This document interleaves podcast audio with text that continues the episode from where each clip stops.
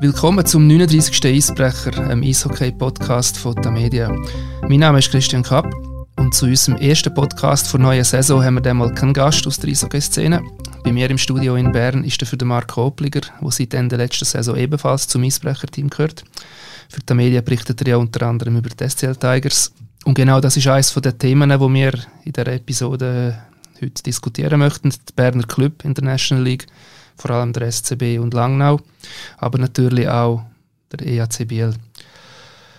Marco, äh, ich denke, bevor wir auf die einzelnen Clubs eingehen, können wir noch ein bisschen über ein Thema reden, das alle Clubs betrifft, nicht nur die Berner. Die Aufstockung von vier auf sechs Ausländer. Jedes NL-Team darf ja ab nächster Saison zwei Ausländer mehr einsetzen als bis jetzt. Unter den Fans gibt es viele Gegner, von dieser Massnahme, die das nicht gut finden. Es gibt aber auch ein paar Befürworter unter den Anhängern. Reden wir mal über das. Und ich frage dich gerade deine Meinung: sechs statt vier Ausländer. Wie findest du das? Ähm, ich sehe das auch eher kritisch, ganz ehrlich gesagt, äh, weil ich das Gefühl habe, dass es äh, am Niveau der Schweizer Spieler nicht gut tut. Weil sie tendenziell weniger Gelegenheit bekommen, sich äh, in wichtigen Situationen zu zeigen, wie zum Beispiel im Powerplay, im Boxplay und ich habe ein bisschen befürchtet, dass das für die Entwicklung des Schweizer Eishockey kontraproduktiv könnte sein. Also generell? Generell, ja, generell, genau. Weil ich eben, wie gesagt, jetzt äh, ich doch viele Vereine, oder nicht viel, aber ein paar, äh, die Jungen mal gefördert. Es mal Jungen können in einem Powerplay ein bisschen Erfahrung äh, sammeln, Luft schnuppern. Ich befürchte einfach, wenn man nachher zwei gute Ausländer mehr hat, dass man dann eben solche Experimente nicht mehr unbedingt macht. Außer man hat einen überdurchschnittlich guten jungen Schweizer Spieler. In der Theorie hat es ja immer geheißen, es sind nicht die Jungen, die rausgehen, sondern die, die mittleren Segment der Kader, die älteren, teureren. Das heisst, man hat zwar die guten Ausländer, hinten setzt man dann die Jungen und dann verspült die anderen raus. Hast du das Gefühl, das ist wirklich nur Theorie? Es ist sehr schwierig zu sagen. Wahrscheinlich müssen wir die Saison zuerst ein anlaufen, aber ich befürchte, dass es nicht nur so wird sein. Ich glaube wirklich, man kann das Angst sehen, ja, so Sportchef äh, gehört sagen, äh, wo auf Deutschland verweisen und sagen, die deutsche Nationalmannschaft hat sehr grosse Fortschritte gemacht. Sie bringen alle Jahre Topspieler raus. Moritz Seider etc. Oder? Ob schon sie viele Ausländer haben, äh, neun glaube ich, die eingesetzt werden in der DL. Sie sind ja auch ein bisschen runter, sind glaube noch mehr gehabt. Sie noch mehr gehabt, sind ja. dann mal wieder runter, ja. Aber eben, sie ja. haben immer noch drei mehr als, als jetzt der Schweiz. Und äh, man hat dann auf die Verweise gesagt, ja, es muss halt ein junger Spieler, oder generell ein Schweizer Spieler, muss sehr gut sein, dass er sich dort kann durchsetzen kann. Wenn ihm das aber nachher gelingt, dann stehen ihm nachher eben alle Türen offen. Ja. Ich denke, das ist einer von vielleicht wenigen. Ich habe auch probiert, nach vielen Vorteilen zu suchen, damit man jetzt nicht einfach nur bashen. Mhm. Das kann durchaus so sein, ja. Deutschland ist, äh, man schaut ja bei den Drafts mittlerweile eifersüchtig Richtung Deutschland. Das ist ja, Seider ist einer von vielen, das sind jetzt sogar der Generation, wo, wo wir nicht ahnen, also wenn wir jetzt den Liam Bixel ausklammern, ja. wo nicht annähernd Nie. so Spieler äh, in den letzten Jahren. Etwas, wo ich denke, das dürfen wir als Eishockey interessiert sagen, das Niveau könnte nicht nur besser, sondern deutlich besser werden von der National League.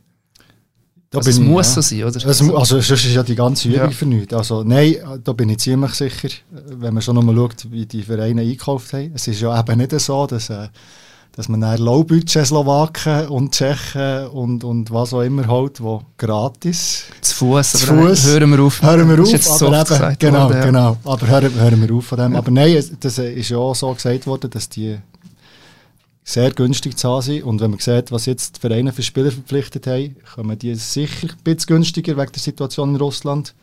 Aber so günstig, wie es abgerissen ist worden, sind sie sicher nicht. Es hätte mich Wunder genommen, ohne die Spezialsituation KHL. Was wären denn für Ausländer gekommen? Es kann ja wirklich sein, dass dann ein, zwei solche kommen wären. Die Chance muss man auch sagen, wenn die hast, zum äh, Top-KHL-Spieler haben, wo ja, das kann man glaube glauben, die verdienen nicht die Löhne. Nein, Nein. Der durchschnittliche KL-Lohn von so Spielern ist ja eine Million äh, Franken aufwärts. Ich glaube nicht, dass die, also nicht gerade Topstars, aber solche, die jetzt auch kommen, ich glaube nicht, dass die das wirklich da auch noch annähern bekommen. Nein, das sicher nicht, nein. Aber ja, eben, wenn wir vielleicht noch auf dem Niveau bleiben, oder? Also, ich glaube, das ist einer von den oh, vielleicht wenigeren Gründen, wo, die dafür sprechen, weil wir wirklich ein, glaube ein attraktives Eishockey werden sehen in der National League. Wir werden sehr gute Spieler sehen. Und ich glaube, das ist auch etwas, wo sich das Publikum, Fans darauf freuen können. Da werden wir gerade bei Langnau nachher sicher auch drauf kommen. Langnau ist für mich also ein Beispiel, wo durch ein, zwei Spieler, die sie jetzt geholt haben, ihr Spiel wahrscheinlich deutlich verbessert wird, wo kein Vergleich mehr darf sein mit letzter Saison. Aber auf das kommen wir ja dann genau. später zu reden. Genau. Man könnte jetzt auch ein bisschen provokativ fragen, interessiert in der Schweiz die Fans das Niveau der Meisterschaft oder hofft er einfach, wenn sein Club gegen andere Schweizer Clubs spielt, hoffentlich immer wieder gewinnt, dann ist er zufrieden. Ob jetzt das Niveau Zweitliga oder National ist, so what? Ja, das ist eine gute Frage. Also ich glaube, in erster Linie interessiert sich der Fan schon für seinen Verein. Aber wenn man schaut, ich kann mich erinnern, die, die letzte Lockout-Saison 2012, 2013, wo Wahnsinnsspieler hier in der Schweiz waren. Und ich glaube, da hat jeder Freude gehabt, wenn zum Beispiel ein Davos-Fan Freude gehabt, wenn der SCB ist gekommen, mit dem John Tavares oder der EHC Biel mit dem Patrick Kane. Also das ist einfach, man sieht, dass so Spieler wirklich gerne spielen, egal was sie jetzt für ein Liebling haben. Das ist sicher das Argument. Ich glaube nicht, dass wir in die Nähe werden kommen von dem, aber... Ähm, Sind wir wahrscheinlich schon noch ein bisschen entfernt, ja. ja. Man hat einfach häufig das Gefühl, denke ich, in der Schweiz, es ist mehr eine Fankultur als eine Sportkultur dort durch. Wo man, also die Champions League ist für mich oft unerklärlich, wenn ich denke, was ZSC zum Beispiel letztes Jahr für eine Hammergruppe hatte, mit einem top-schwedischen, was haben sie noch kein top-tschechischen, aber top-finnisches Team. Und ja, es wird vor vielleicht 1000, 2000 Leuten gespielt. Also es, es interessiert niemand. Also es ist ja nicht nur der ZSC, das gilt ja für... Nein, es war ja zu Bern noch so, gewesen, so wo der SCB hat, äh, gespielt hat, Champions ja. League. Ich glaube, Lulea gehabt, oder? Ja. Also quasi Paris Saint-Germain ja. vom, vom Eishockey, ja. wenn man jetzt vom Niveau redet. Und äh, es sind 5000 Nasen ja. gekommen, oder? Was ja schon recht gut ist. Was, also ich weiß es nicht mehr genau, ja, aber es sind 5'000, 6'000 glaube ich. Ja, gut ja. Davos war mal eine Ausnahme, gewesen, was bis ins Halbfinale gekommen sind, haben sie auch ihre üblichen 4000 in diesen Heimspielen. Aber könntest du ja dort sagen, warum nicht mehr, ja? Mhm. Wenn du schon Viertelfinale, Halbfinale gegen top-schwedische Teams spielst. Aber ja, das, offenbar lässt sich der Schweizer Hockey-Fan nur bedingt begeistern von Top-Gegnern. Ja, das glaube ich auch. Aber ich glaube eben, innerhalb der Liga interessiert er sich schon, ähm, eben, also ich glaube, SCB-Fan interessiert sich schon ein bisschen, was in Freiburg passiert, wenn es auch nur mit Schadenfreude ist, aber er interessiert sich dafür, oder? Oder ein Lugano-Fan interessiert sich auch, was in Sambri passiert oder da was passiert. Und darum habe ich das Gefühl, wenn das Niveau steigt, dass das äh, eigentlich für, für, eben für das Publikum eigentlich positiv ist. Nationalmannschaft müssen wir denke ich auch erwähnen. Das ist auch eine äh, Diskussion, die immer wieder hörst, was bedeutet die äh, bedeuten die sechs Ausländer für die Nationalmannschaft. Schaden die wirklich? Wirst du nichts merken? Nützen sie sogar? Da hörst du recht viele Argumente. Was stehst du da in dieser Diskussion? Ich glaube auch, eben, tendenziell ist es noch sehr früh diesbezüglich, sich auf eine Meinung festzulegen. Unmittelbar habe ich das Gefühl, würde man noch nichts schwören von denen, aber eben das, was wir eingangs erwähnt haben, wenn die Schweizer Spieler nicht mehr in die Position kommen, dass sie können, äh, Verantwortung übernehmen, Powerplay spielen, Boxplay spielen, viel Eiszeit bekommen und äh, dann verlieren sie. Und dann verlieren sie auch an internationalem Niveau. Und das, wird, das würde die Nationalmannschaft spüren, zweifellos. Ja. Der Kreis, wo der Nationaltrainer äh, das Spieler, den er auswählen kann, wird wahrscheinlich deutlich kleiner sein. Im Moment haben wir ja, wahrscheinlich schätzen wir das gerne so, wenn man es noch vor ein paar Jahren vergleicht, wie groß der Kreis ist von potenziellen Nationalspielern, wenn jetzt NHL-Spieler nicht dabei sind. Mhm. Das wird wahrscheinlich schon ja, der wird schon kleiner. Das, das kann ich mir gut vorstellen, ja. Im Moment sonnen wir uns ja auch in dieser super Generation von NHL-Spielern, die wir haben. Das haben wir ja vorher angesprochen. Ich glaube, das ist in zehn Jahren. Haben wir denn überhaupt noch fünf äh, NHL-Stammspieler? Das stand jetzt, musst du sagen, nein. Und ja, wenn du die nicht hast du hast einen kleineren Kreis, dann ist vielleicht in diesen Jahren auch schon die Auswirkung, die du spürst. Das könnte schon...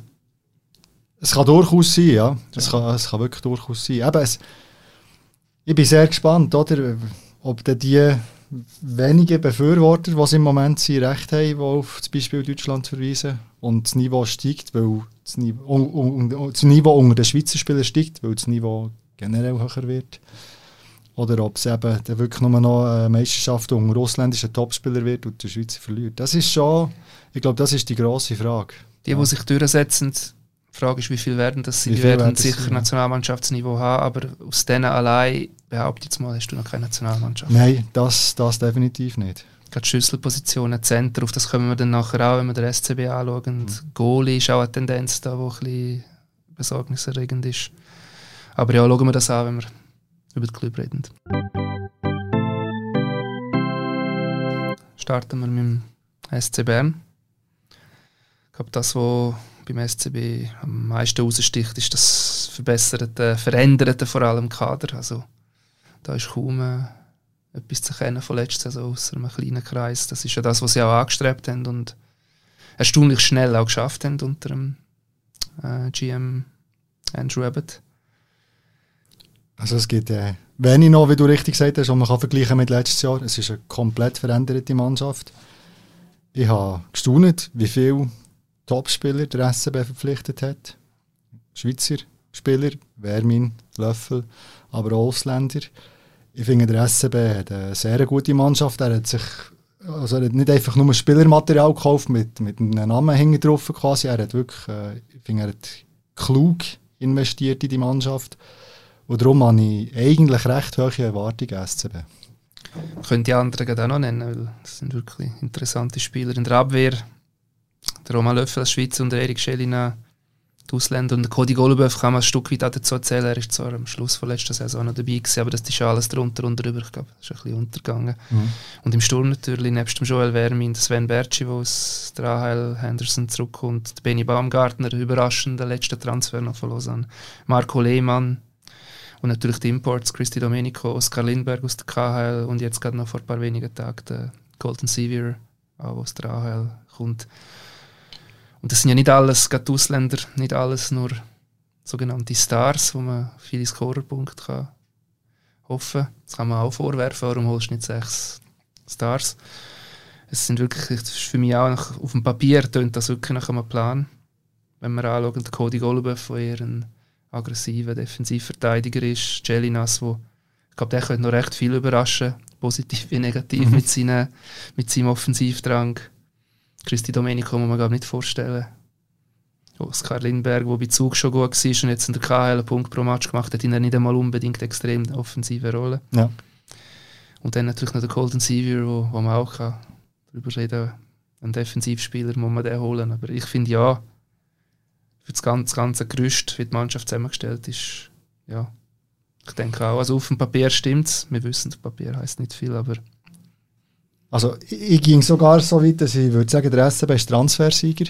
Auch wenn der ZSC sehr prominent gekauft hat. Aber ich finde, aufgrund der Art und Weise, wie sich der SCB verstärkt hat, würde ich, würde ich wirklich den Stempel aufdrücken. aufdrücken ja. Ja.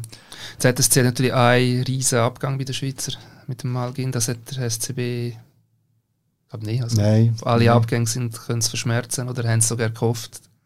Also besser gesagt, ja, forciert teilweise Genau. sogar Spieler müssen ja indirekt auszahlen aus Verträgen. Also ja, da ist eigentlich in der Theorie nur ein Plus. Ja. Aber so viele neue Spieler, klickt das sofort? Das ist die grosse Frage und das ist äh, die grosse Aufgabe für Jan Lundskog. Also, ich habe das Gefühl, er wird von Anfang an brutal unter Druck stehen, weil die Mannschaft die tut Erwartungen generieren und man weiss, in Bern die Ansprüche sind hoch beim Publikum, umso mehr nach diesen drei wirklich seuchen Jahren. Und jetzt ist, ist, ist wieder eine gute Mannschaft da. Die Fans dürfen Erwartungen haben und Ansprüche und darum, ich glaube, der Johann Lundskog muss sofort das auf die Reihe kriegen. Er ist letztes Jahr äh, extrem kritisiert worden. Für mich teilweise eigentlich nicht zu Recht. Für mich, was er vielleicht falsch gemacht hat, das ist ein bisschen das Schwedische in ihm. Dass er ja ein bisschen wie fast bis Ende Saison eigentlich davon ausgegangen ist, die Eigenverantwortung, dass die Spieler schon noch mehr Spieler aufstehen, sich dagegen zu stemmen. Der ist jetzt nicht der, der Spieler heiß macht oder nochmal drauf weist, nochmal gönnt, gönnt, gönnt. Das hat er ja selber auch eingesehen. Mhm. Ende Saison. Wenn er dort Lehre gezogen hat, dann ist das sicher gut für ihn. Und ich denke, vor allem wird er jetzt unterstützt durch die Transfer. Also auch etwas, was ja letzte Saison, ja, wenn man das Bern-Match geschaut hat, da, was ich ja zum Haare raufen war, die Angriffsauslösung sind. Kaum Verteidiger gehabt, die einen guten ersten Pass können spielen können. Ja. Und dann noch wieder unter Sander einer von den wenigen auch noch verletzt ausgefallen ist. Ist dann also nicht mehr viel gelaufen. Es sind auch arme Siechen teilweise für mich die Verteidiger, die erstmals in ihrer Karriere plötzlich so Rollen hätten sollen spielen, die es noch nie gespielt haben, was wahrscheinlich, ja, blöd gesagt, gerne nicht können. Das ist, denke ich, jetzt wirklich behoben worden. Ja. Löffel, Untersander, Jelinas, Golubev. Also du hast vier Verteidiger, ja, wo, wo das können. Sie werden ergänzt durch Jesse Kraken, haben wir übrigens vorher vergessen in der Abwehr, Stimmt. wo auch durch äh, Verteidiger, die in defensiven Rollen die sich wohlfühlen, die spielerisch nicht müssen, äh, ausragen, ergänzt werden. Also eben dort stimmt für mich der Mix extrem. Und dort muss man beim SCB wirklich einen riesen Fortschritt sehen im Vergleich zu letztes Jahr. Absolut, ja. All die Scheibenverluste mit dem ersten Pass oder die kaum mit der Gegner hart vorcheckt, ist vor dem Bern Goal ja teilweise ein, Lichterloh brennt, ja, oder? ein unglaubliches Chaos geherrscht. Ja. Das hat auch nicht gerade für Selbstvertrauen gesorgt. Das ist für mich der Hauptpunkt, abgesehen von allem flashy Zeug in der Offensive, wo man wirklich eine Änderung muss sehen, ja, Ja. definitiv. Ja. Nein, also eben, wie gesagt, auf dem Papier sehr äh, interessante, starke Mannschaft, wo, wo sich wieder äh, gegen oben in der Tabelle muss orientieren. Definitiv.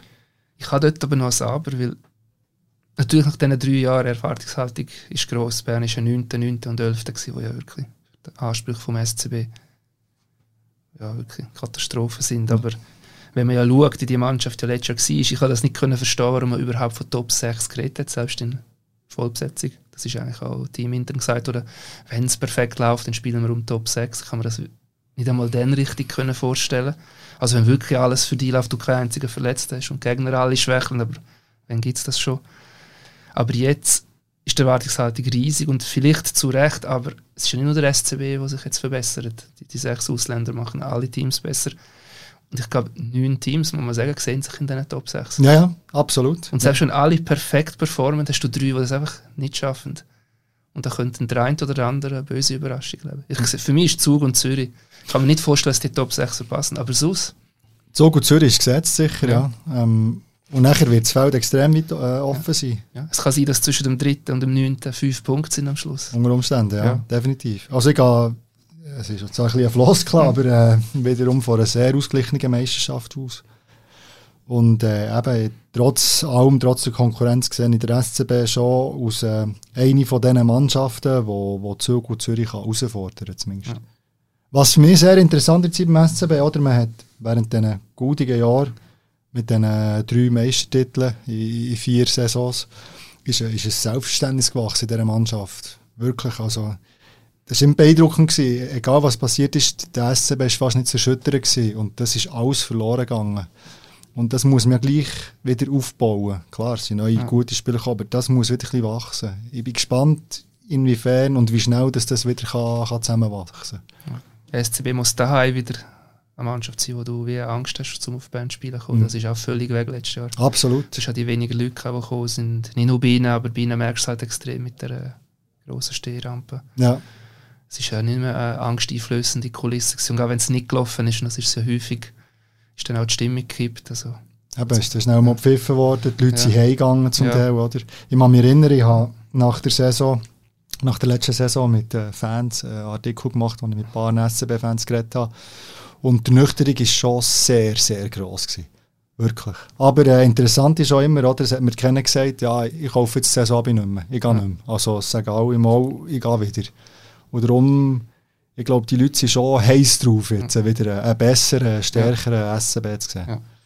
ich denke, ein Fall, wo wahrscheinlich jedes Top-Team und auch die Anhängerschaft und die ganze Umgebung mal reingeht, das hast du als Davos gesehen. Du hast wie das Selbstverständnis, oder wir, die Mannschaft, die mit unserem Liebling spielt, spielt einfach vorne mit. Egal, blöd gesagt. Das lenkt schon, oder? Das lenkt schon, Ja. wir sind einfach Favorit und das, das kann man wie nicht verdrängen, ja. Dass wenn jetzt nüchtern das Kader anschaust, sagst du, nein, wir sind nicht mehr Favorit, wenn wir froh sind, überhaupt in den Playoff zu kommen. Und mit dem tut man sich bei Grossclubs wahrscheinlich viel schwerer als bei anderen. Das Ja. ist einfach so. Umso mehr, wenn man so grosse Erfolge in die jüngeren Ja. Vergangenheit können feiern oder? ja, es wird das- schnell zur äh, Selbstverständlichkeit. Genau, Ja. genau. Ich sehe noch ein schönes Luxusproblem beim SCB. Wer hätte das denkt, noch letzte Saison, dass man über so etwas redet?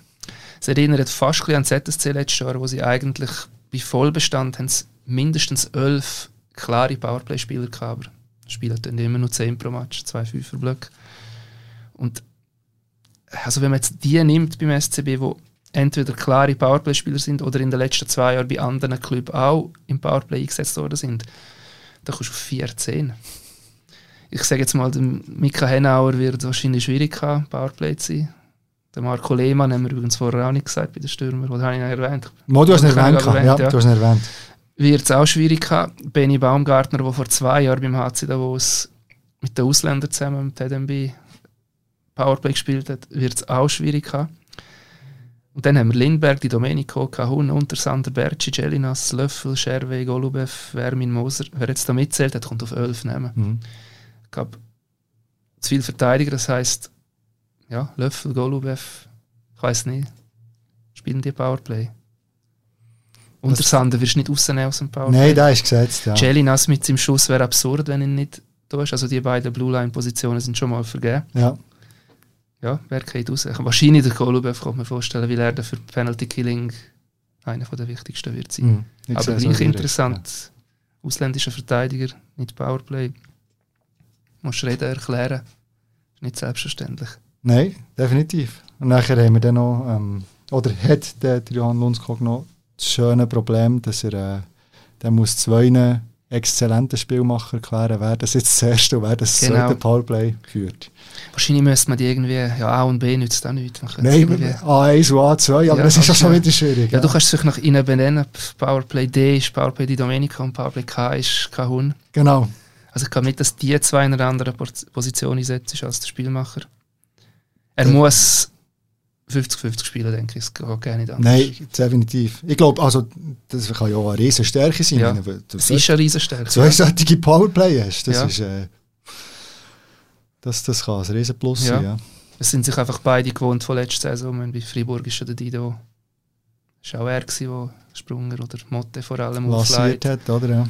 Und Kahun sowieso beim SCB viel mehr jetzt ja nicht gegeben. Nein, nein. Aber da auch für mich ist da jede Position in diesem Powerplay doppelt besetzt. Du hast Lindberg, äh, Moser, der vor das Goal kannst stellen hast zweimal. Du hast zwei Spielmacher, die wir erwähnt haben. Du hast Sven Berci und Tristan Scherwe die beiden Shooter-Schusspositionen, die du doppelt besetzt hast. Verteidiger haben wir ja gesagt, ist sogar theoretisch vierfach besetzt. Und die in der Mitte kann der Xavier kann das auch spielen und der Vermin hat das bei Genfletch auch gespielt. Also ist auch dort doppelt besetzt. Mhm. In der Theorie auch da sehr durchdacht. Selbst Powerplay, ich weiß nicht, ob das jetzt Zufall ist, vielleicht nicht. Sagen wir mal, der Sagen Andrew wir mal, Abbott der hat das auch er hat überlegt. sich etwas überlegt. Ja, Ja. definitiv.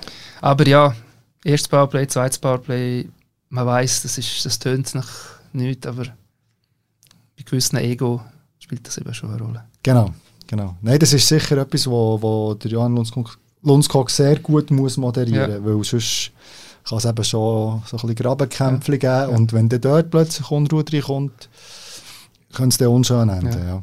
Es ist ja ein lustiges Detail. Ich glaube, der Christi Domenico, der brennt auf die neue Saison. Schaum vor dem Maul in der Testspiel. Er hat in Basel 26 Minuten gespielt, habe ich gesehen. Sie sind mir nur drei Linien her, muss man sagen. Also es hat viel Eiszeit für jeden gegeben, weil er sie nicht können so verteilen Aber gleich, er ist die ersten zwei Matches, oder der zweite drei Match ist ja noch gesperrt für die Saison. Ja, genau. Also er brennt Genau. drauf. Er wird wahrscheinlich in jedem Testspiel dabei sein. Ja, Dido kann in beide Richtungen eskalieren. Ähm, er ist ein Spieler, ich habe das äh, zu Langnau erlebt. Ja. Er ist ein Spieler, der wo, wo unglaublich viel einer Mannschaft kann bringen kann, wirklich. Dann, wo sich Langnau im 19 für die Playoffs qualifiziert hat, ist er ein Grund, gewesen, ein grosser Grund, warum dass es so ist rausgekommen. Aber man muss ihn wirklich sehr, sehr gut führen. Das ist dann dem Heinz Ehlers sehr gut gelungen. Das ist aber in der Saison drauf dem Heinz Ehlers überhaupt nicht mehr gelungen, weil Zug ein bisschen gehen und nachher ist es dann eskaliert. Ja. Und eben, wie gesagt, er ist ein herausragender Spieler, er ist ein spezieller Typ, man, man muss ihn wirklich gut, gut führen, viel mit ihm reden und dann kann das ganz gut rauskommen. Aber wenn er, wenn er unzufrieden ist, dann, dann gibt es sehr grosses Konfliktpotenzial. Bern hat jetzt eine Reizfigur auch, eine mehr. Das hat ja letzte Saison auch ein bisschen gefehlt. Das, das hat lang gefällt, finde ich, oder? Das ist der etwas, Scherwe wo- ja noch ausgefallen Ja, ist. eben ist ausgefallen, ja. Nein, ich glaube, das ist schon, also er ist ja, der Marc Lüthi hat das so schön gesagt, als wir mit ihm geredet haben, er ist einer für Kurven. Äh, für Ja. Trampi, pardon.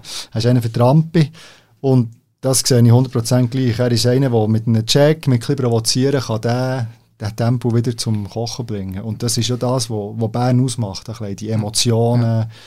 Er ist ja nicht ein harter Spieler, das muss man sagen. Nein. Aber äh, er ist einer, der Sticheln kann, der Nadelstiche kann setzen kann. Und so einer hat dem SCB definitiv ja. gefällt. sind ja nochmal einer bei den Neuen und ich denke, das ist wahrscheinlich ends letzte Saison, weil ja alles so drunter und drüber ist, völlig untergegangen. Aber der Cody Golubev, was der Eis nach dem Abpfiff vor dem eigenen Goal umprovoziert hat, immer, also du hast genau gemerkt, er weiß, was er macht. Also du hast nochmal so einen. Ich glaube, das ist auch nochmal ein Element. Ja das, wo im Bern, im ganzen Bern-Hockey, wo sie ja möchten spielen, dort das sicher angeht. Aber eben, es kann je nachdem in einzelnen Spielen dann halt. Kannst du ja hinten rausgehen, oder? Genau. Ich, ja. ich, bin gespannt, auch, hier wieder beim Trainer, wie viel das er zulässt, dass ja. die Mannschaft so spielt, weil, ja. äh, jetzt ein bisschen plakativ gesagt, skandinavische Trainer sind eher nicht so angetan von dieser Spielweise. Darum bin ich, bin ich sehr gespannt, ob er diese Emotionen auch mal freien Lauf lässt, oder? Er hat ja davon geredet, letzte Saison auch, wie ihn das teilweise irritiert hat, er war ein Stück weit ja auch selber schuld gewesen, weil er ja dass wir es einfach gehofft hat, dass mhm. kommt. Aber wie die, genau die Emotionen hat er gegen den ZSC gesehen, weil dort nimmt sich ja jeder zusammen, dort spielt man dort wirklich jeder, ja. wie jeder. Und gegen andere Gegner, vielleicht ist das auch noch das Selbst, ja, das, das Selbstspiel, ja, wir sind eh noch der grosse SCB gegen andere Gegner, dass du das nicht gesehen hast. Mhm. Und etwas, was er dort ja auch gesagt hat, dann so im Interview, das wir mit ihm gemacht haben, eigentlich muss es doch selbstverständlich sein, das gegen jeden Gegner, gerade in Heimspielen, es kann doch nicht sein, dass so etwas ein Thema überhaupt ist. Das sind ja die Spieler oft während der Saison gesagt. Mhm. Wir diskutieren darüber, ob man wirklich voll geht und so. Gerade wenn du hinten in der Tabelle bist. Das klingt recht absurd. Aber ja. das ist ja wirklich das Problem. Von dem her denke ich, muss er das ein bisschen laufen lassen. Ich glaube, zu seinem eigenen Wohl von Johann Lundskog. Ich ja. sehe es genau gleich. Ja. Also das ist, wie gesagt, das ist eine riesige Stärke, die die Mannschaft hat. Ja. Und das ist etwas, wo, wo das Publikum zu Bern liebt. Und wenn der SCB das Publikum wieder im Rücken hat, dann, dann wird es wieder schwierig für Gegner. Du hast ja Luxusprobleme erwähnt. Es gibt ja noch andere. Wir gehen jetzt immer davon aus, sie sind komplett. Wenn ist man das schon im Hockey? Aber voilà. gehen wir jetzt trotzdem mal davon aus es gibt Spieler, die Stammplatz fürchten müssen. Und ich glaube, das ist jetzt gerade, auf das werden wir bei Langnau auch noch kommen. Es gibt auch wie erste Opfer von diesen sechs Imports. Also ich sage jetzt bei Bern auch ein Neuzugang, ein Junge, der Fabian Ritzmann, der von Davos gekommen ist. Stand jetzt ist er ein 13. Stürmer.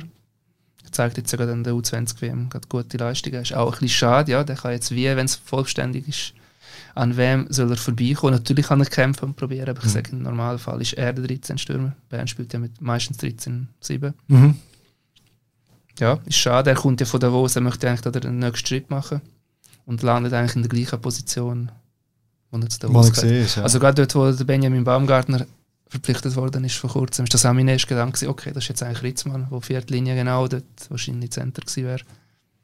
Er ist jetzt aus dem Top 12 ist er draußen. Ja. Aber zu dem Zeitpunkt, wo er unterschrieben hat, hm. ist natürlich auch nicht klar gewesen, ja. Also äh, für ihn muss nicht annähernd, wie sich die Mannschaft äh, wird, wird entwickeln. Ja, darum äh, hat er sich das vielleicht auch ein bisschen anders vorgestellt. Ja. Dann kommen wir auch noch auf das, was ich vorher bei der Nationalmannschaft erwähnt habe. Bern hat nicht gerade wie Langnau eine riesen Aus also schon eine grosse Auswahl an Center. Langnau kommen wir dann nachher drauf, mhm. das ist das fast schon absurd. Aber ich gehe jetzt mal davon aus, Kahun und Lindberg sind gesetzt die spielen Center. Und wenn der Sevier wirklich die Bulli-Stärke, die er in der AHL jetzt hatte, seine Defensivstärke auf die Eis kann bringen und er ist ja noch ein Rechtsschütze, dann ist er noch auf der rechten Seite bei den Bullies. Bern hat ja kaum Rechtsschützen im Sturm, mhm. das ist noch lustig. Dann ist er für mich auch fast schon gesetzt als Drittlinie-Center. Ja. Ja, obwohl er NHL ist er eher Flügel war. Und dann der vierte Center ist ja dann wahrscheinlich der Baumgartner, weil der Fahrni kann eher auch Flügel spielen. Ja. Also Kahun, Lindbergh, Sevier, Baumgartner, keiner von denen spielt für die Nationalmannschaft. Nein. Für die Schweizer Nationalmannschaft. Ja, das ist so, ja.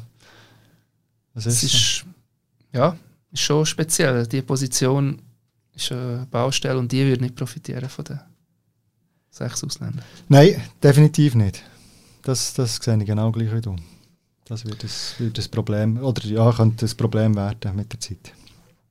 Vielleicht überrascht uns Johann Lundskog, spielt sich gleich der Bader und Farni, aber äh, Center. Ich, ich glaube nicht, weil der Bader hat letztes Jahr schon einer der wenigen Gewinner war und er hat so gut gespielt, teilweise auf dem Flügel. Es gibt keinen Grund, auch mit seinem Tempo ihn, ihn dort wegzunehmen. Also ich würde ja. den so gerne wirklich auf dem Flügel da. Ja, ja. ja, er ist einer von ja, wirklich der wenigen ja. Lichtblicke beim SCB ja. letzte Saison. Und wenn wir schon von Opfer reden, blödes Wort, aber ich glaube, man weiß, was wir meinen. Abwehr. Henauer, Mika, Colin Gerber, Christian Pinane. Es wären nicht alle drei von diesen Spielen, weil Bern spielt mit sieben Verteidigern und ich glaube, man muss jetzt nicht gross in die Kugeln müssen schauen, um zu sagen, gesetzt sind rechte Seite sicher Untersander, wo wahrscheinlich neben Jelinas wird spielen jetzt. Wo. Das ist offenbar wirklich der Plan von Bern. Okay. Lustig. Zwei eigentlich recht offensiv orientierte. Tönt dann nach Spektakel. Untersander rechte Seite gesetzt, Löffel rechte Seite gesetzt, Golubev rechte Seite gesetzt, also rechte Seite ist eh so. Mhm. Und links haben wir sicher Jelinas, Kraken, Bidu Gerber, nehme ich an, wird der siebte Verteidiger sein. Das heißt, es bleibt genau ein Spot für Henauer, Colin Gerber, Binane. Binane wahrscheinlich die schlechteste Karte. Aber Colin Gerber oder Henauer, wenn alle fit sind, wieder schaut einer zu. Und gerade bei einem Mika Henauer, das ist schon noch krass, wenn der plötzlich noch um den Platz im Team muss fürchten. Erinnere Genug dich, Powerplay. vor zwei Jahren eben, hat er noch Powerplay gespielt, oder? Das war dann Genau. die Entdeckung von der Saison. Ja.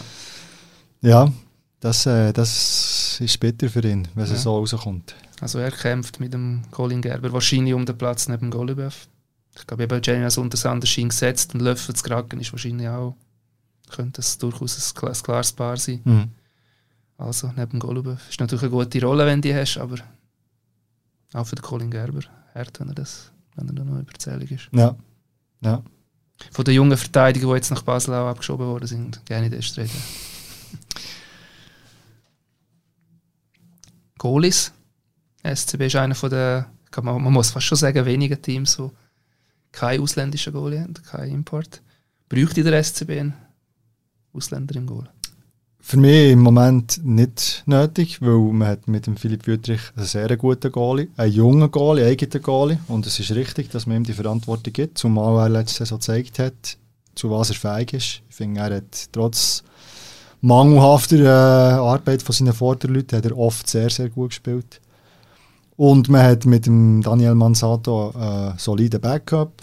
Wenn er gesund bleibt, sehe ich eigentlich keinen Grund, dass der SCB muss einen Ausländer holen. Vorläufig, ich habe das Gefühl, eben, wenn es dann Richtung Playoffs geht, äh, dann wird man dann dort auch noch handeln. Aber nur als Absicherung. Aber nur aus Absicherung, ja. Also im Moment sehe ich auf dieser Position wirklich keinen Handlungsbedarf. Ich kann dir jetzt nicht widersprechen, weil Philipp Wüttrich ist auch einer den wenigen Gewinner beim SCB letzte Saison gewesen. Er hat ja erstmals müssen liefern, bis dort ist es ja das Dürfen Mhm. als Backup von einem Ausländer. Das ist sicher mental ganz eine andere Herausforderung. Er hat die Prüfung bestanden. Er muss sie jetzt bestätigen, ist natürlich auch Ist schwierig, ja. ist schwierig, aber ich, ich finde es sehr gut, hat er die Rolle. Wir müssen froh sein, wenn wir jetzt wieder über die Nationalmannschaft reden, gibt es einen Sandro Estima, der da es Nummer 1 ist, gibt es einen Philipp Wüttrich, der beim SCB die Nummer 1 ist. Gibt es da vielleicht wieder einen Jordan van Pottelberger, Ja. wenn er wieder gesungen ist beim HC Ja, oder? das ist sehr blöd aus Nationalmannschaftsoptik, was mit dem passiert ist, Ja. dass der so lange verletzt ausfällt. Und jetzt kommt noch der Weltmeister-Goalie. Aber Biel reden wir nach. Da reden wir auch noch, genau. In Genf haben wir noch den Declu Meier als Duo. Aber ich denke, wenn man über die Nazi redet in Zukunft, ist das schon eher geht nach der Leistung letztes also schon eher richtig Wüterich von Bottelberger, Eschlimann. Also, Mhm. Wenn dann die alle auch nicht mehr spielen und nur noch Backup sind, ja, wer soll dann im Goal sein?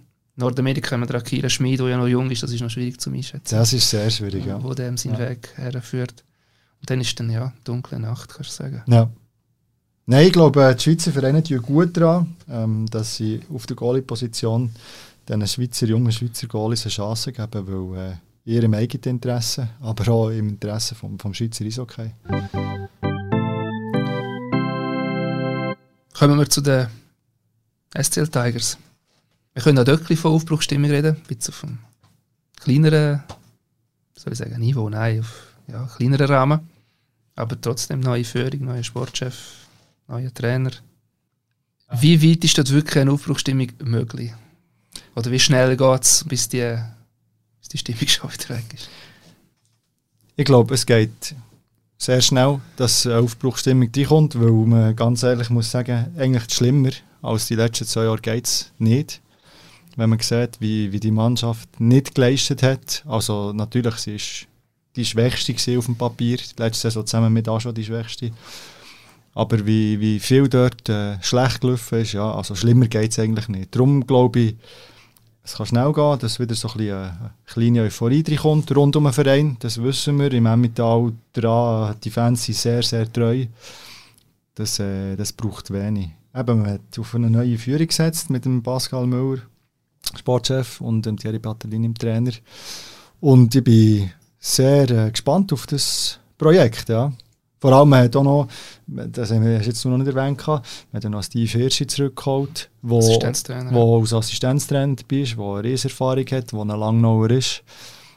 Dass man eigentlich de, das Know-how, das man schon vorher im Verein hatte, mit einem Sammy Balmer, mit einem Jörg Gräber, mit einem Dino Gerber, also man hat ja die schon im Verein und offenbar hat man das einfach viel zu wenig genutzt, das hat nicht so gut gegeben zwischen äh, Nachwuchs und erster Mannschaft und das wird man jetzt viel besser machen, also intensivieren, was ja eigentlich der Herrengedanke ist. Das ist eigentlich noch interessant, der Vergleich zum SCB, es gibt ja schon Parallelen. Die erfolgreichen Jahre bei, bei der Langnauer waren ja unter dem Heinz Ehlers, im SCB Kari Alonen.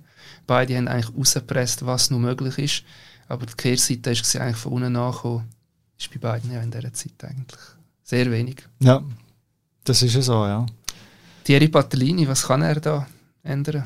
Er hat ja schon mit der U20 geschafft mit der U20 geschafft, in La Chaux-de-Fonds zuletzt mit jungen Spielern geschafft. Ähm, ich glaube, er ist schon einer, der auf die Jungen setzt, der das Gespür hat für die Jungen, weil er, eben, weil er die zum Teil schon in den Nachwuchsnationalmannschaften hatte, mit nicht zu tun Ich glaube jetzt nicht, dass er einer ist, der, der eben Zitronen so schön, wie, wie, du so schön gesagt hast, auspresst. Aber natürlich auch er ist äh, auf Resultate angewiesen. Also einfach, weil es so schön ist, äh, die Jungen zu laufen, das macht, er, glaub, auch, macht glaube auch er nicht. Ja. Für ihn ist es eine riesige Chance. Es ist endlich ein neuer, weiterer Schweizer Trainer. Wir haben ja nicht, also Head Coach haben wir ja auch nicht gerade viel ja. in der National League. Was muss passieren, damit er kann sagen die Chance ist genützt worden? Ich denke, man kann ja nicht weiss was erwarten.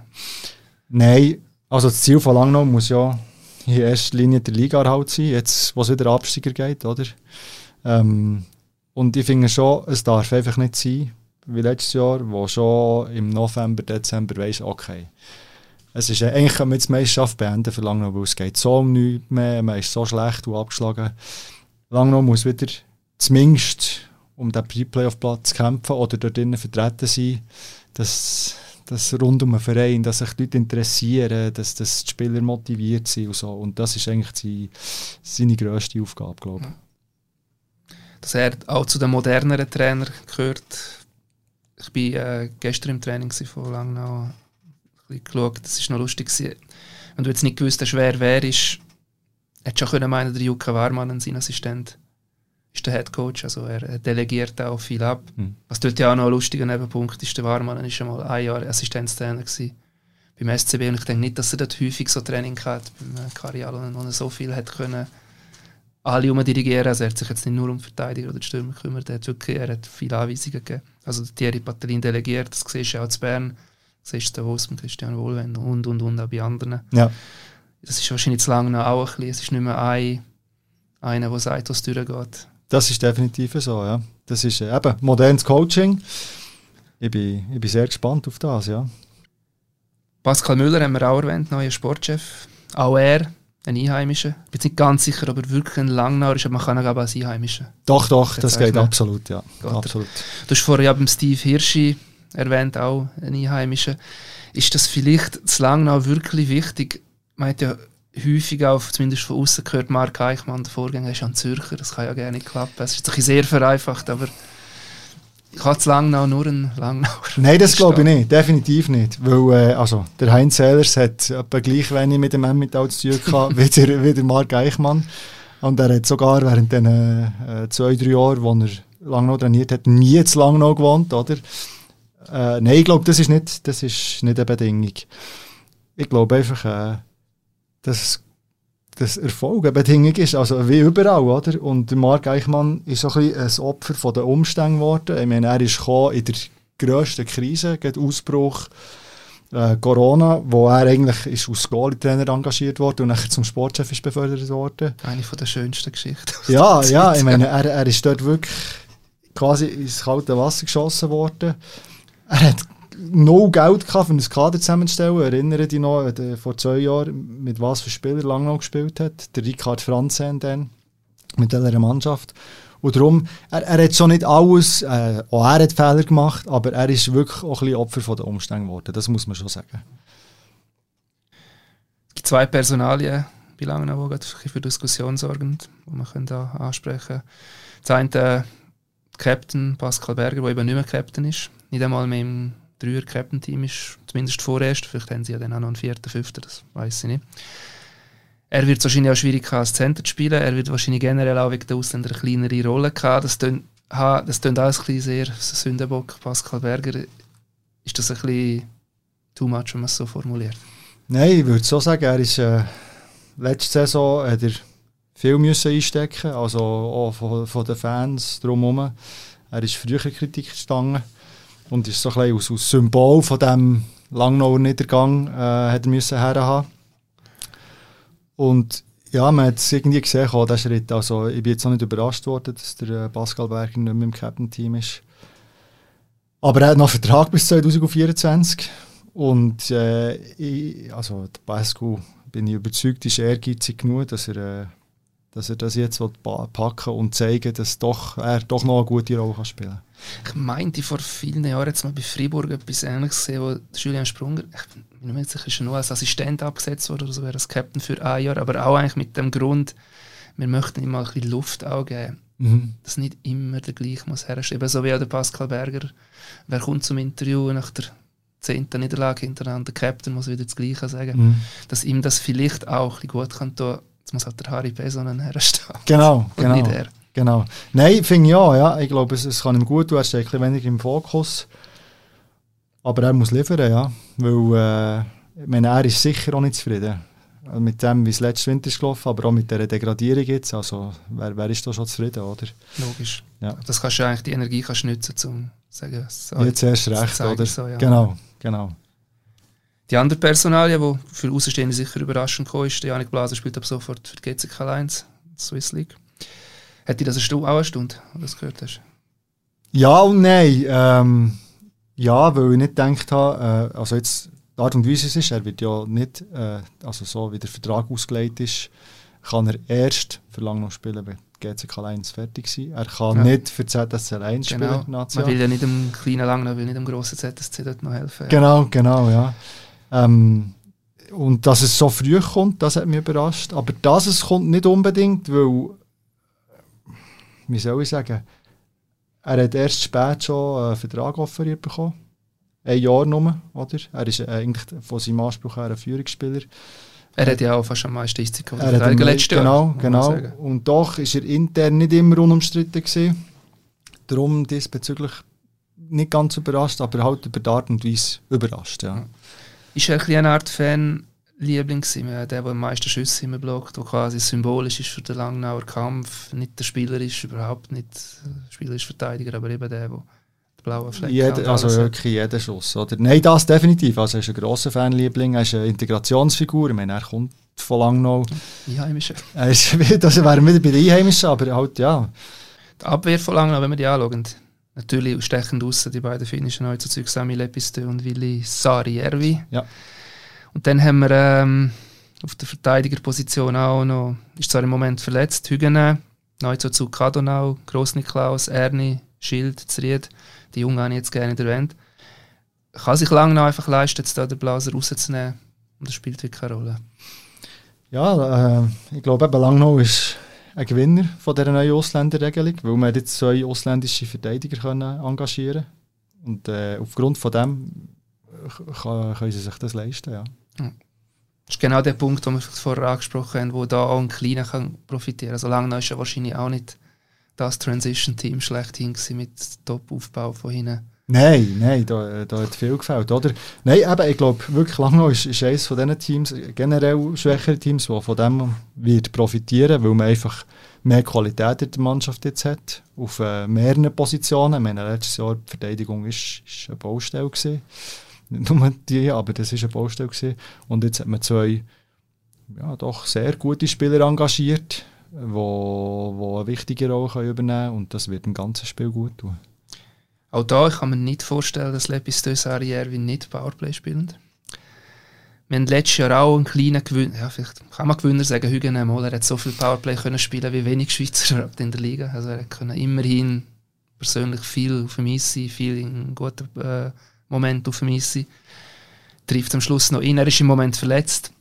sagen wir mal, irgendwann ist er fit, spielt plötzlich gar kein Powerplay mehr.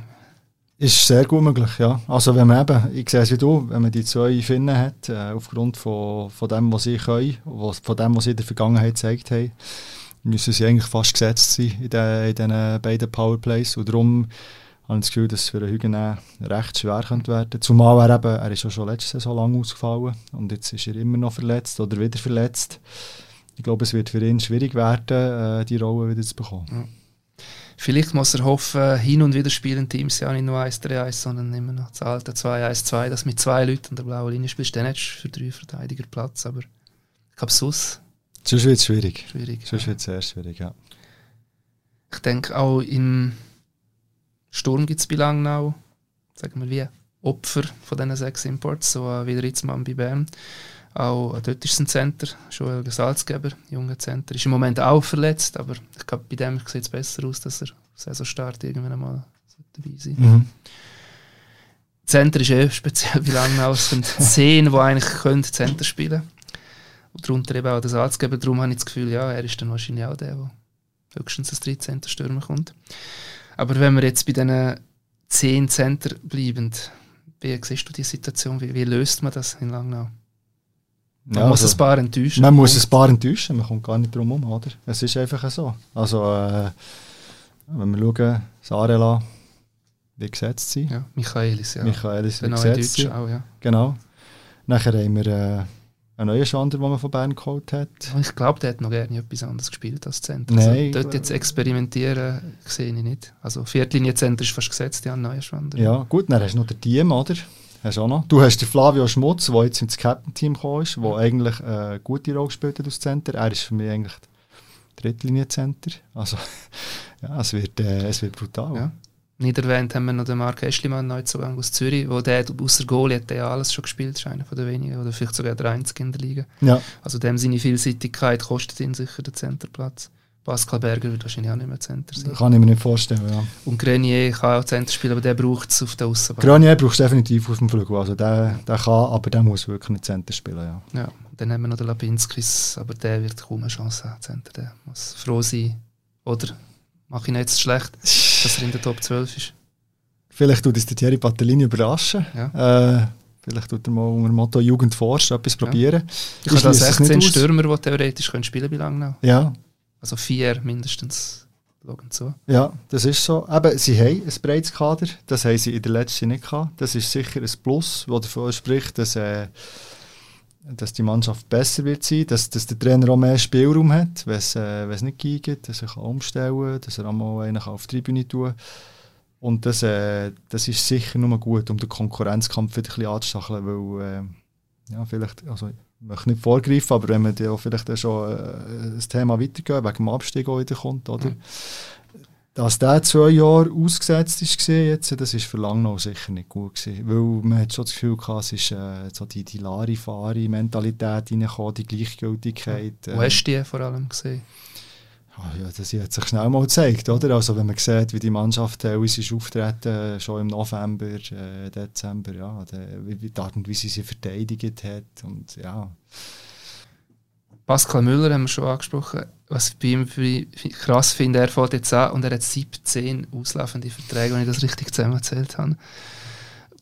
Wie kann er aus dieser Situation etwas Gutes machen? Er hat natürlich sehr viel Spielraum. Das ist super für einen Sportchef grundsätzlich. Also er kann von Anfang an schauen, wer, wer performt, wer performt nicht.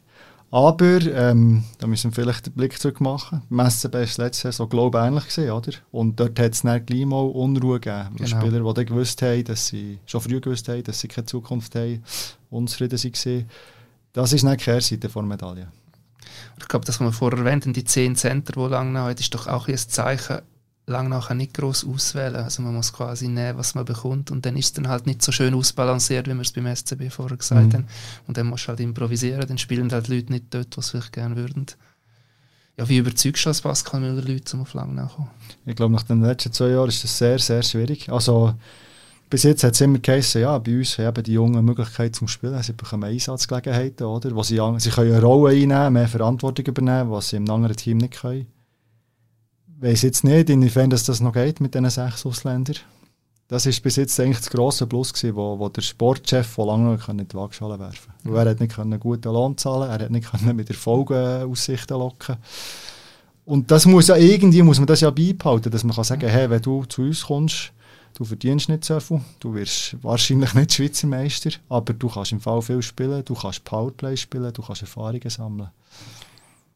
Ja. Benny Baumgartner ist so ein gutes Beispiel, hat es auch gerne gehabt, aber Bern, wo aus ihrer Sicht zu einem nicht schlechten Lohn bekommt, wäre für lange auch schon zu hoch gewesen. Ja, definitiv. Das ist, das ist die Realität. Ja. Zum Abschluss vorher haben wir beim SCBA die Frage gestellt, ausländischer Goalie, hat lange noch auch nicht, aber gleich ein bisschen eine andere Situation, braucht ein SCL Tigers einen ausländischen Goalie irgendwann. Nicht nur als Playoff-Absicherung, sagen wir es mal so. äh, sagen wir es so, es würde mich sehr überraschen, wenn der ausländische Goalie nicht irgendwann gleich mal kommen weil der ähm, Luca Bolzhauser, der das Nummer 1 ist, ist das erste Mal der, glaube ja, man nicht Klot, hat er glaub, schon mal Nummer 1 gespielt, aber jetzt ist er wirklich die deutliche Nummer ja. 1. Oder? Der Stefan Scharle ist ja. ein junger Goalie, der sicher punktuell zu Einsatz wird kommen, aber er ist Nummer 1. Ja. Und er muss verheben. Und das wird schon die grosse Frage sein, ob er das kann, wie das wird rauskommen. Ja. Viel Schüsse wird er haben. Er wird viel Schüsse haben. Vielleicht nicht so viel wie, wie der Robert Meyer oder Ivar Spunenovs letztes Jahr. Mhm. Aber auch er wird sicher viel Schüsse haben. Ja. Reden wir kurz auch über den EAC Biel. Man fragt sich das schon lange, vor jeder Saison ist das, das letzte Hurra. Das ist ja nicht die jüngste Mannschaft, aber gespickt mit so viel Talent, so Offensive als auch Defensive. Für mich, wenn es läuft, eigentlich die attraktivste Mannschaft zum Schauen zweifellos. Es kann dort immer wieder hinten rausgehen. Steckt da noch mehr als nur ein Jahr da oder ist das jetzt die letzte Chance für den EAC Biel, einen Angriff auf den Titel zu nehmen? Sagen wir es gerade so, ja. Ja, ist, das ist wirklich die grosse Frage. Ähm, ich glaube, die Mannschaft hat den Zenit überschritten wahrscheinlich. Ich habe so das Gefühl, so 19, 20, dann, wo Corona kam, hat der äh, Martin Steinegger, hat das, der Sportchef, hat das später selber gesagt, er hat das Gefühl, im Rückblick, dass dann in dem 20, wenn es dann Playoffs gegeben hätte, wäre der EHC Biel sehr heiß gewesen. Das ist äh, bekanntlich nicht so rausgekommen. Wenn man es letztes Jahr gesehen gegen ZSC, ist es eigentlich selbst schuld gewesen. Wenn man Zürich man, es hat sehr wenig gefällt, dass das Bio in Halbfinale gekommen wäre, aber man hat die Chance leichtfertig aus der Hand gegeben. Und darum habe ich das Gefühl, steckt immer noch einiges in dieser Mannschaft, aber der Zenit ist überschritten. Also selbst für das Jahr, das jetzt kommt, schon meinst du? Ja. Ist es vorbei? Nein, es ist noch nicht vorbei. Ich glaube, der EHC Biel kann, kann immer noch eine gute Rolle spielen, aber äh, ja, meine, der Zahn vor der Zeit nackt den Spieler. Äh, meine Beat Forster, der auf die 40 zugeht. Er wird 40, er wird 40, er wird 40. Genau. Dami aber unter Jahrgang 86, oder? Ja. Ähm, ja, es ist einfach, wie es ist. Gespannt bin ich sehr auf den Harry Setteri. Ja. Top-finnischer Goalie. Er kommt, also nicht nur gespannt grundsätzlich, aber er kommt finnische Nation ja kaum ein Goal kassiert hat. sehr strukturierte Mannschaft vor sich. Er kommt aus der sehr defensiven KHL. Er ist Ende letzte Saison noch schnell in den gespielt. Er ist abgeschossen worden, permanent. Gut bei den Arizona Coyotes, einer der schlechtesten Teams. Jetzt kommt er zu Biel, wo sehr attraktiv spielt, sehr offensiv dran hat, Verteidiger, die gerne mitgehen. Wie wird er aussehen? Ist es wirklich dann Harry Setteri die Wand oder Harry Setteri, der auf die Welt kommt? Ich glaube, es ist, äh, ich glaube, das Spiel von Biel ist ein bisschen ausbalancierter. Das hat man ja gesehen gegen ZSC. Stimmt. Ähm, sie haben defensiv wenig zugelassen eigentlich. Sehr gut defensiv. Sehr gut. Im Vergleich zu, ich kann mich erinnern, an die Saison, wo der Lars Leuenberger Trainer war, wo er am Anfang wirklich verzweifelt ist. Verzweifelt, wie die Mannschaft zum Teil liederlich verteidigt hat. Das war letzte Saison anders. Gewesen. Darum habe ich das Gefühl, der, äh, der Harry Setteri wird Gelegenheiten bekommen, sich auszuzeichnen, aber er wird nicht, äh, nicht so im Stich gelassen werden. Aber er ist ja, man muss es sagen, das Bio hoffen sie glaube eigentlich darauf, dass er den gleich mal wieder ins zweite Glied drückt. Ja. ja. Biel hat ja zwei Playoff-Trauma, das gegen den SCB, das 0-1 und jetzt das gegen ZSC, wo sie eigentlich wenige Minuten vor Schluss noch die zwei Goal vom Holenstein bekommen, wo es reinkippt. Mhm macht es die Mannschaft mental kaputt oder ähm, ist das egal? Wenn es wieder mal in so einer Situation wäre nächste Saison. Wenn man böse will sein kann man so ein bisschen Parallelen ziehen zu IB vor etwa 10 Jahren, oder? wo immer mal nach dran war im nächsten Plan. Aber in den entscheidenden Momenten ist irgendetwas schief gegangen. Und das ist jetzt beim EHC Biel auch einmal, zweimal passiert. Ich glaube einfach eben, die Mannschaft ist gut, teilweise sehr gut, aber sie ist vielleicht nicht gut genug, dass sie eben solche Chancen kann packen kann. Oder, also nein, erfahren genug ist sie ja, also an dem mangelt es nicht. Aber die Art und Weise, wie man dann eben in dem Spiel, das du erwähnt hast, mit den beiden auf dem Hollenstein, die Situation sich hat nehmen das ist eigentlich unfassbar gewesen, ja. Ich sage doch trotzdem als klares Nein für mich, dass sie das nicht gross belastet, weil nicht nur die Erfahrung ist, dass sie haben, viele von diesen Künstlern, die das mit Lock Lockerheit können wettmachen Ich glaube, an dem wird es nicht scheitern, vielleicht an anderen Sachen, aber ich glaube nicht, dass sie das nachhaltig beschädigt hat, Art und Weise. Nein, ich glaube, nein, nein, das definitiv nicht. Also ich glaube auch nicht, eben, dass jetzt das Feuer im Dach wäre oder so. Äh, es wird interessant sein, wenn sie mal wieder in die Situation kommen, wie sie dann reagieren. Ja. Kommen wir zum Schluss. Wo landen die drei Berner Club? Ich tue jetzt die SCB-Euphorie ein bisschen bremsen. Ich sehe auch all die Fortschritte. Ich sage auch, sie werden viel besser spielen, aber Top 6 sind einfach nicht garantiert. Aus dem Grund, was wir vorher gesagt haben. Es sind neun Teams, die dort eigentlich reingehören. Zürich Zug sind für mich gesetzt, also bleiben noch vier. Und je nachdem hast du mit drei Punkten weniger als der dritte bis achte. Darum, also ich sage, sie kommen in die Top 6, aber es wird extrem schwierig. Für mich sind sie noch nicht ganz oben. Wie siehst du es? Ich sehe es ein bisschen anders. Für mich äh, kommt der SCB sicher in die Top 6 rein. Und für mich ist er äh, sogar dazu in der Lage, plötzlich auch noch ein Wörtchen mitzureden, wenn es um, um einen Kampf um einen Meistertitel geht. Also Final. Playoff-Final kann ich mir durchaus vorstellen. Ja, eben wie gesagt, ich finde, die Mannschaft ist unglaublich gut verstärkt worden. Die hat ein riesiges Potenzial, wenn, wenn das geht, wenn nicht ein Fehlstart dazukommt, wo alles nachhaltig könnte schädigen dann sehe ich eigentlich, dass es für SCB relativ weit könnte gehen. Es bräuchte wahrscheinlich eine Playoff-Serie gegen entweder Zug oder Zürich, wenn ich ins Finale kommen Ja, aber auch, auch das traue ich ihnen zu. Also ich meine, wenn, wenn sie können Selbstvertrauen sammeln in der Quali und wieder die, die, die Mentalität aufbauen, die sie auszeichnet hat über Jahre, dann, ja, dann ist Bern wieder wirklich ein ernstzunehmender Gegner, was es in den letzten Jahren nicht war. SCL Tigers, ich denke, froh sein, wenn man nichts mit dem Abstieg zu tun hat. Alles andere würde mich überraschen. Selbst bei einem Top-Start Pre-Playoff wäre ein Riesenerfolg, sage ich, für alle Beteiligten. Aber ich, kann es mir nicht vorstellen. Ja, finde ich ja. Also, eben, wie gesagt, das Ziel muss wirklich sein, der, der Liga-Quali zu entgehen. Oder? Das ist, glaube ich, das Horrorszenario. Weil dort, dort sind dann wirklich die Nerven blank. Ja, nicht mit dem Abstieg zu tun und sich einfach wirklich besser verkaufen, als man das in den letzten zwei Jahren gemacht hat. Also man muss jetzt wieder den Kredit reinholen, den man, den man verspielt hat. Da habe ich eine bessere Bilanz, hast denke ich auch. Ja, unbedingt. unbedingt 4 ja. zu 21, oder was sind es letztes Ja, 4 zu, nein. Ich kann das nicht auswendig sagen. Es sind vier ja. gewonnen, aber drei nach 60 Minuten und der Rest ja. ist alles verloren gegangen. EAC Biel zum Abschluss. Lasse ich dir jetzt das Wort. Ähm, ob Biel kommt in die Top 6 rein noch einmal. Äh, weil es wahrscheinlich so wird es ist immer, also es ist immer ein bisschen ähnlich. Bio hat immer einen guten Start, oder?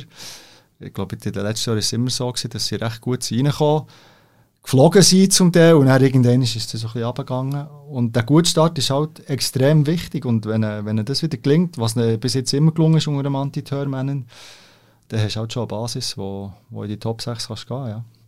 Gut, wer kommt in dem Fall nicht in die Top 6? Jetzt haben wir vier schon vergeben. Da bleiben noch von den Anwärtern Lausanne, Genf, Lugano, Davos. Fällt noch einer.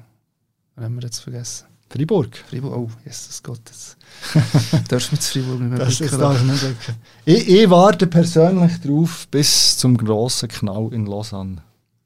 Also ganz einfach, auch, ich meine, sehr viel Unruhe drin gewesen, Spieler, die man noch möchte, vielleicht loswerden ich kann mir nicht vorstellen, dass das auf Tour gut kommt, ja. Und dann müsste ich auch immer noch einen von den anderen auch noch verpassen. Ja, wir sehen es. Ich tue mich jetzt da drücken vor mir.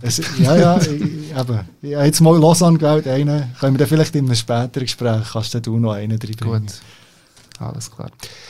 Ja, das war der 39. Eisbrecher im Eishockey-Podcast von der Medien, der mal ohne Gast, dafür mit dem äh, Marc Obliger und mir. Mein Name ist Christian Kapp. Wir werden äh, den gleichen Podcast circa eine Woche nochmal machen. Dort wird dann der Simon Graf mein Gast sein. Wir werden dort über Zürcher Teams reden, ZSC 1 und Aufsteiger EHC Kloten. Ich hoffe, ihr seid auch dann dabei. Danke fürs Zuhören. Macht's gut. Macht's gut. Ade zusammen.